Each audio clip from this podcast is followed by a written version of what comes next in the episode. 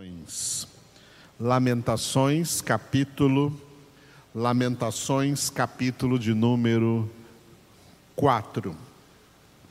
Vamos ler juntos e juntos ser nutridos por esse maná celestial, a palavra de Deus. Como se escureceu o ouro, como se mudou o ouro refinado como estão espalhadas as pedras do santuário pelas esquinas de todas as ruas. Os nobres filhos de Sião, comparáveis a puro ouro, como são agora reputados por objetos de barro, obra das mãos de oleiro. Até os chacais dão o peito, dão de mamar a seus filhos mas a filha do meu povo tornou-se cruel, como as avestruzes no deserto. A língua da criança que mama fica pegada pela sede ao céu da boca. Os meninos pedem pão e ninguém há que lhe dê. Os que se alimentavam de comidas finas desfalecem nas ruas. Os que se criaram entre escarlata se apegam aos monturos, porque maior é a maldade da filha do meu povo do que o pecado de Sodoma, que foi subvertida como num momento sem o emprego de mãos humanas. Os seus príncipes eram mais alvos do que a neve, mais brancos do que o leite eram mais ruivos de corpo do que os corais e tinham a formosura da safira. Mas agora escureceu-se-lhes o aspecto mais do que a fuligem. Não são conhecidos nas ruas. A sua pele se lhes pegou aos ossos, secou-se como uma madeira. Mais felizes foram as vítimas da espada do que as vítimas da fome, porque estas se definham atingidas mortalmente pela falta do produto dos campos. As mãos das mulheres, outrora compassivas, cozeram seus próprios filhos. Estes lhes serviram de alimento na destruição da filha do meu povo. Deu o Senhor cumprimento à sua indignação, derramou o ardor da sua ira, acendeu fogo em Sião, que consumiu os seus fundamentos. Não creram os reis da terra, nem todos os moradores do mundo, que entrasse o adversário e o inimigo pelas portas de Jerusalém. Foi por causa dos pecados dos seus profetas das maldades dos seus sacerdotes, que se derramou no meio dela o sangue dos justos.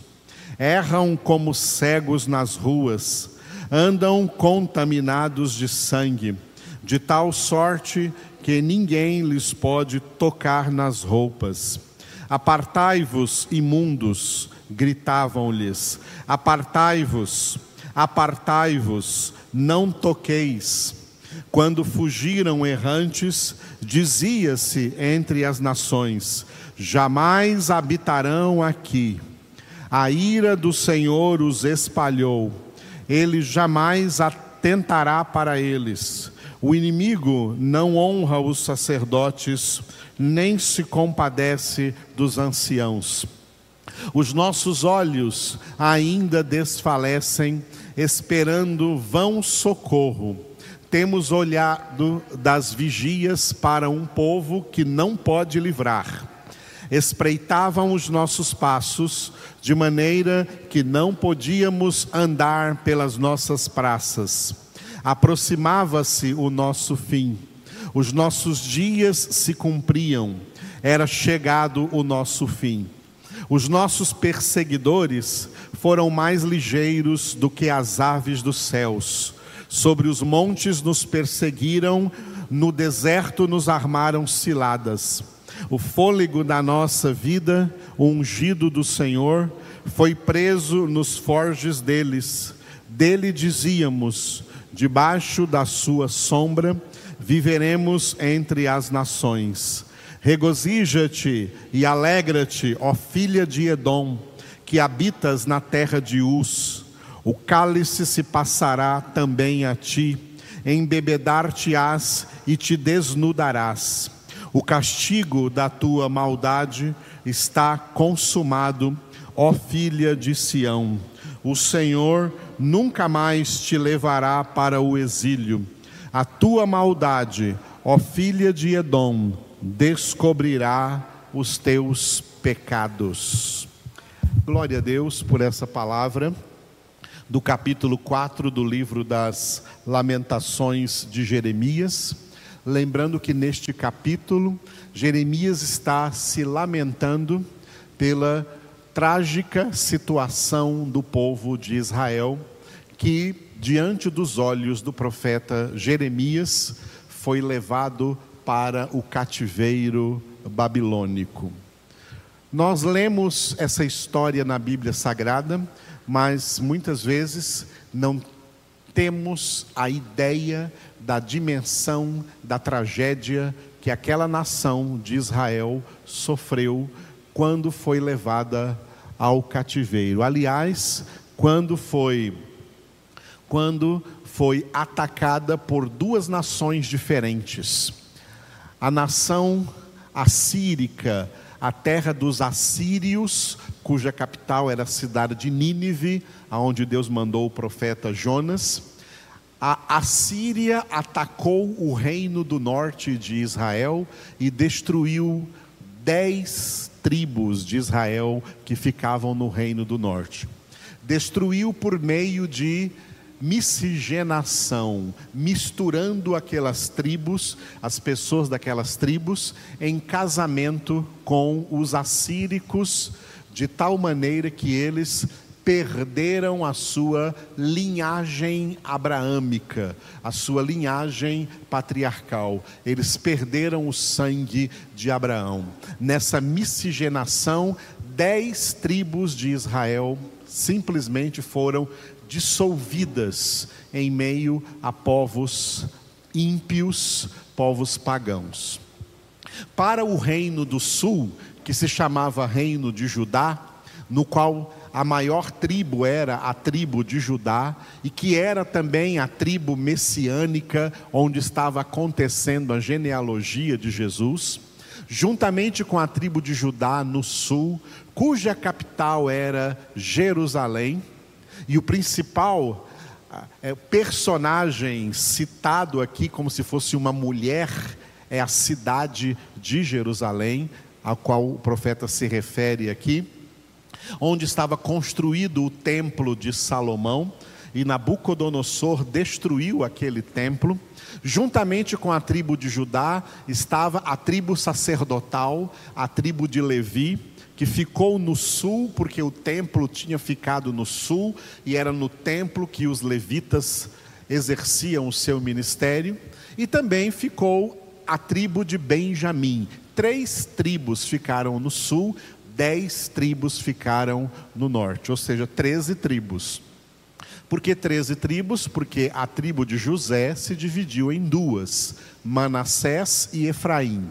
E todas essas duas estavam no norte, levados pelo cativeiro assírico.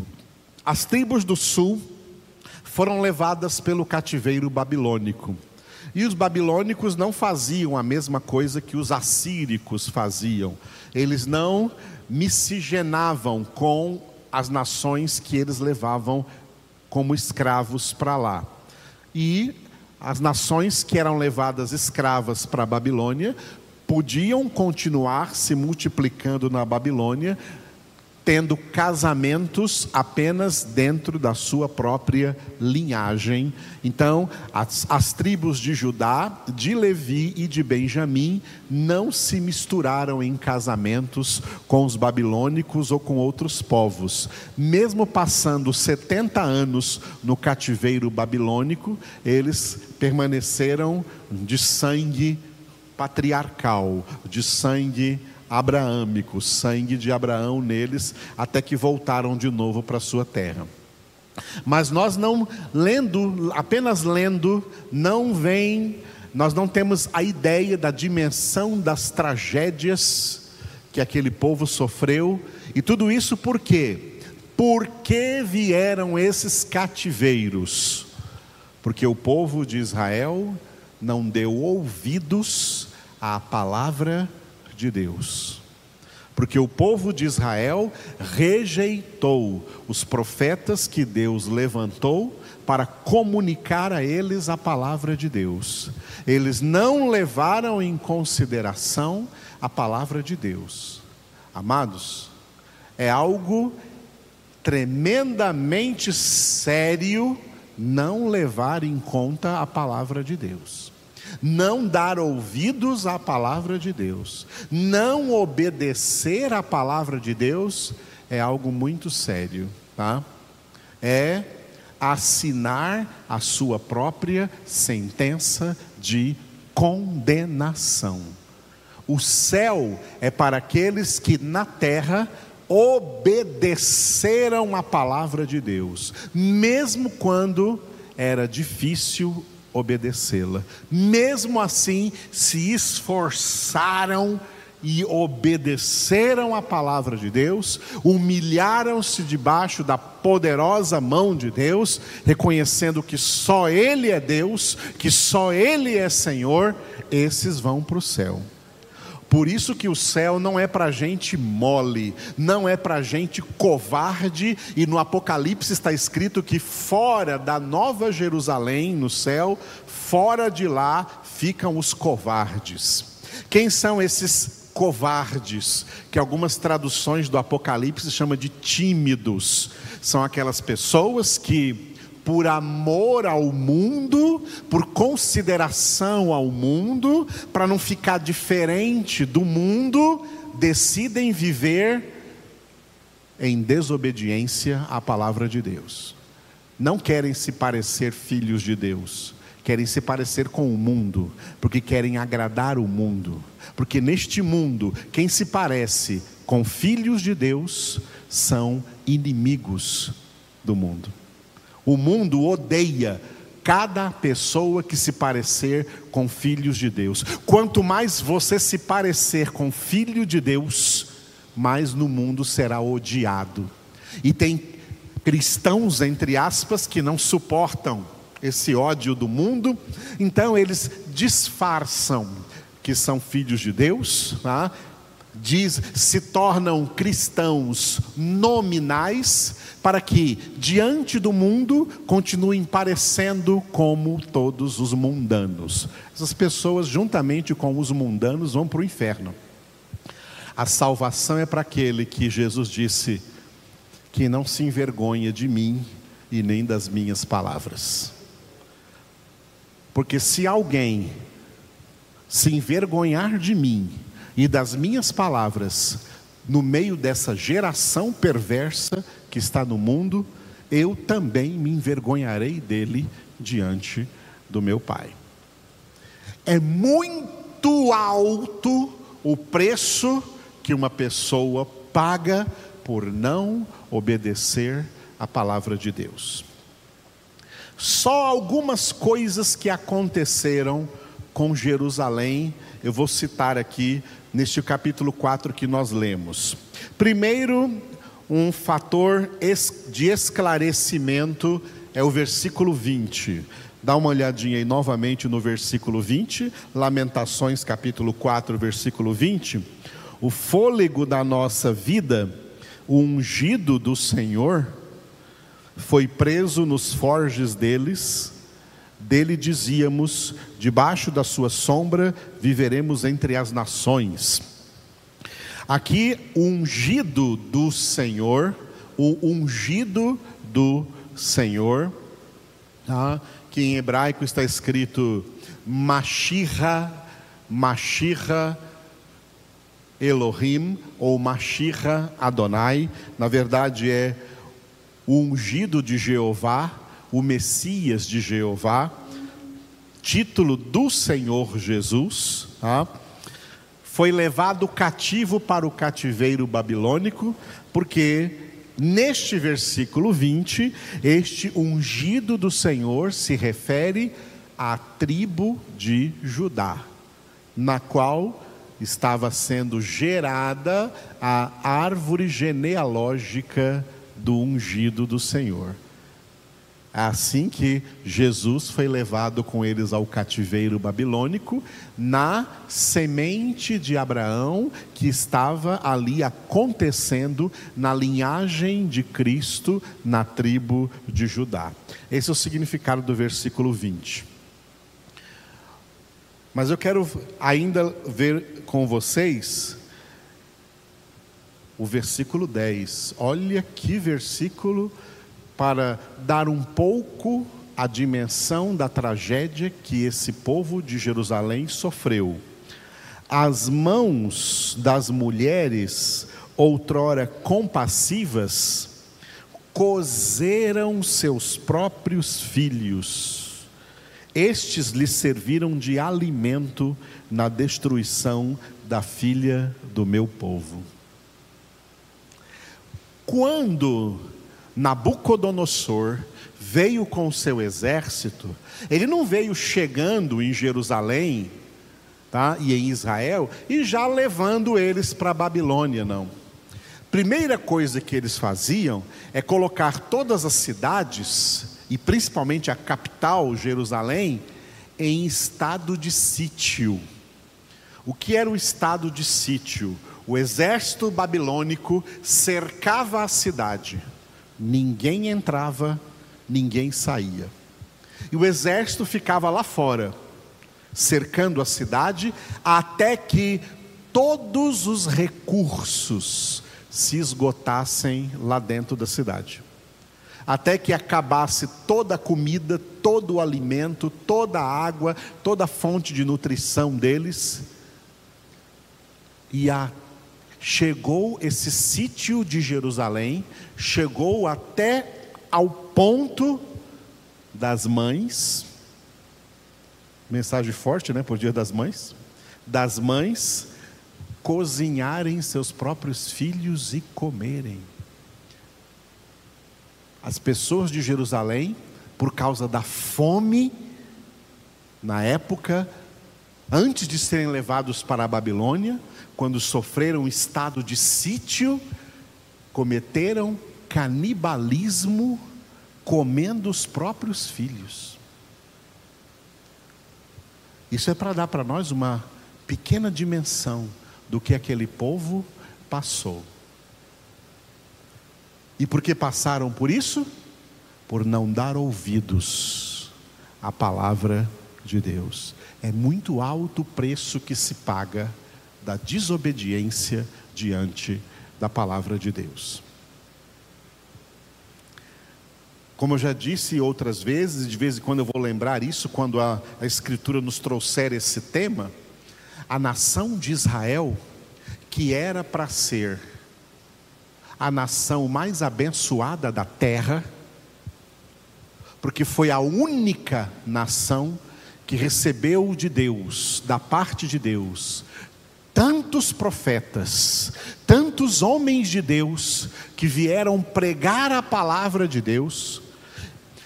Israel foi a única nação da terra preparada para receber Jesus. Nenhuma nação da terra foi preparada para receber Jesus como a nação de Israel foi, e mesmo assim endureceu-se-lhes o coração de tal maneira que eles prevaricaram contra o Senhor, contra a Sua palavra. E a nação que deveria ser a nação mais abençoada da terra, se tornou a nação mais amaldiçoada da terra. Israel não é uma nação bendita. Deixa o Espírito Santo tirar da cabeça de vocês, tá? Que Israel é terra santa. Lá não é terra santa, é uma terra maldita. Jerusalém da terra não é uma terra santa, é uma terra maldita. E sabe quem diz isso para nós? A palavra. Veja agora aí no capítulo 4, o versículo 6. O versículo 6. Porque maior é a maldade da filha do meu povo, a filha do meu povo aqui é Jerusalém, tá? A filha do meu povo aqui é Jerusalém. Maior é a maldade da filha do meu povo do que o pecado de Sodoma, que foi subvertida como num momento, sem o emprego de mãos nenhumas. Maior é o pecado de Jerusalém do que o pecado de Sodoma. A cidade de Jerusalém, ela é chamada no Apocalipse, eu quero que você veja agora, abra na sua Bíblia aí, no Apocalipse, quem está aqui, quem está em casa, Apocalipse capítulo de número 11, versículo 8. Último livro da Bíblia, Apocalipse, capítulo 11, versículo 8. Esse capítulo fala das duas testemunhas de Deus que pregarão nos sete anos da grande tribulação e que serão mortas no centro da cidade de Jerusalém. E aí diz assim nesse versículo 8: E o seu cadáver, o cadáver dessas duas testemunhas, ficará estirado na praça da grande cidade, que espiritualmente se chama Sodoma e Egito, onde também o seu Senhor foi crucificado. Qual a cidade onde Jesus foi crucificado? Jerusalém. Mas Jerusalém, espiritualmente, ela é chamada de Sodoma e Egito. Egito não é uma cidade, Egito é uma nação, é um país, mas é um país que na Bíblia representa o mundo, como o Faraó representava o príncipe deste mundo, Satanás, e Moisés representava Jesus, que foi enviado por Deus para tirar o povo eleito de Deus do Egito e levá-lo para a terra prometida. O Egito representa o mundo. Quando Jerusalém é chamada aqui espiritualmente de Egito, está dizendo que, tendo sido constituída para ser uma cidade de Deus, se tornou uma cidade do mundo, uma cidade mundana, uma cidade que espiritualmente se, se, chama Egito, e também se chama Sodoma, porque é uma cidade pervertida. Tem gente por aí né, que vai em agência de viagem, ah, eu quero fazer uma excursão para a Terra Santa. Me desculpe, estão redondamente enganados. Israel e Jerusalém não é Terra Santa coisa alguma. A última palavra de Jesus sobre a cidade de Jerusalém foi essa que eu vou falar para vocês agora, e vocês podem achar aí no final dos evangelhos. Mateus, principalmente Mateus, Marcos e Lucas. Jesus disse assim, ó: Antes de ser entregue para ser morto, ser preso para ser morto, Jesus disse assim para a cidade de Jerusalém. Isso aqui não é palavra de qualquer um, não. É palavra de Jesus Cristo, Filho de Deus, e disse para essa Jerusalém da terra: Jerusalém, Jerusalém que matas os profetas e apedrejas aqueles que te foram enviados. Quantas vezes eu quis reunir os teus filhos, como a galinha reúne os pintinhos debaixo de suas asas, mas tu não quiseste. Por isso, de agora em diante, a tua casa ficará deserta até o dia em que aprendas a dizer: Baruch Rabá Beshem Adonai, bendito o que vem em nome do Senhor.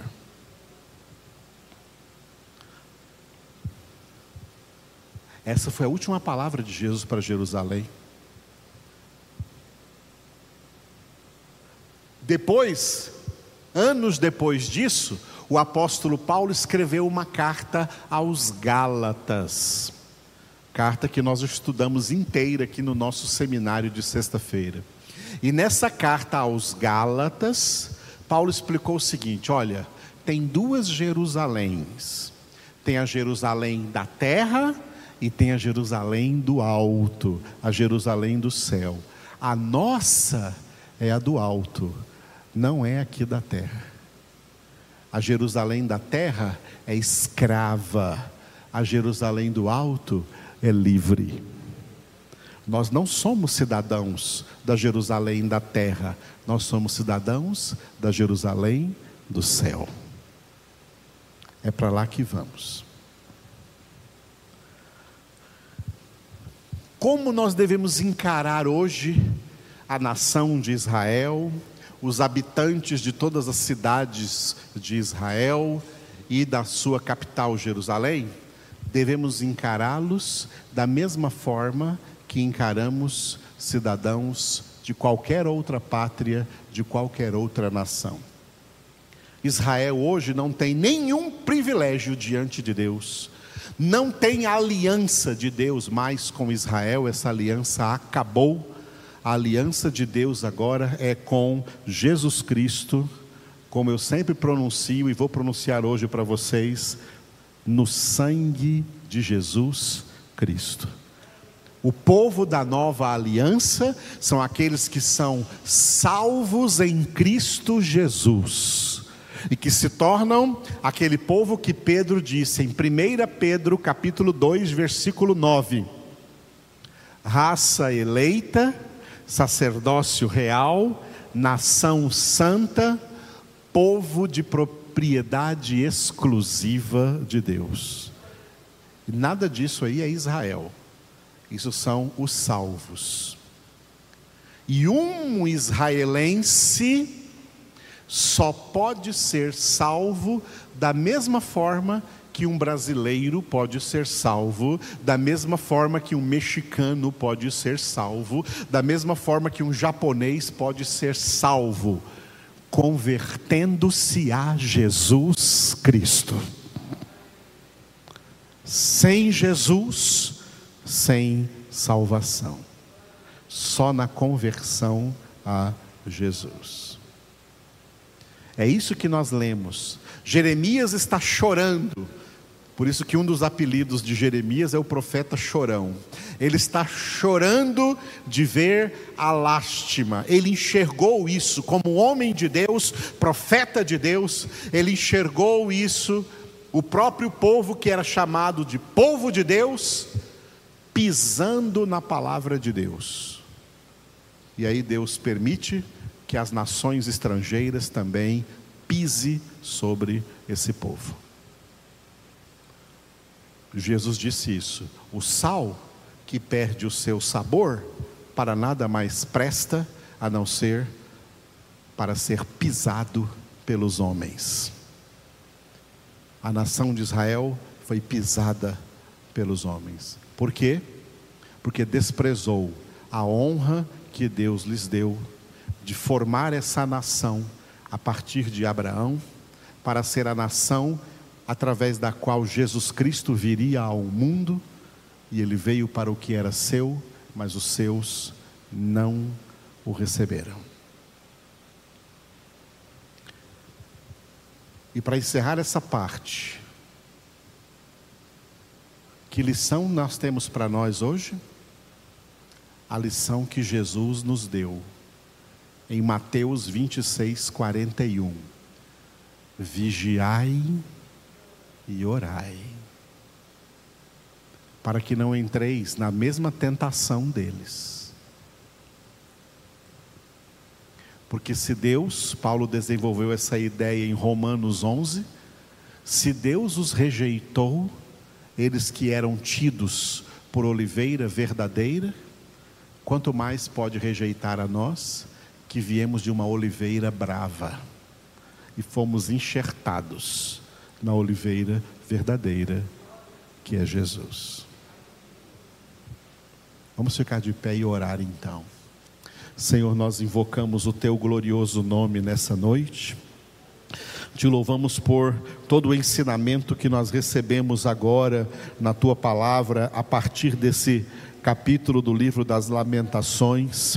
Esse texto tão forte, Senhor, que nos chama a conversão, a mudança de vida, e que nos chama, Senhor, a perseverar, perseverar na fé, na palavra, na oração na santificação de nossas vidas, para que não endureçamos os nossos corações, como essas pessoas tiveram seus corações endurecidos depois de receberem tanta palavra do Senhor, tantos profetas que desde cedo o Senhor enviou para alertar, para mostrar o caminho que deveriam seguir, e eles não deram ouvidos. Senhor, na tua misericórdia nós clamamos que seja diferente para conosco, que nós guardemos a tua palavra, que nós entendamos que fomos chamados pelo Senhor agora para uma nova aliança inquebrantável,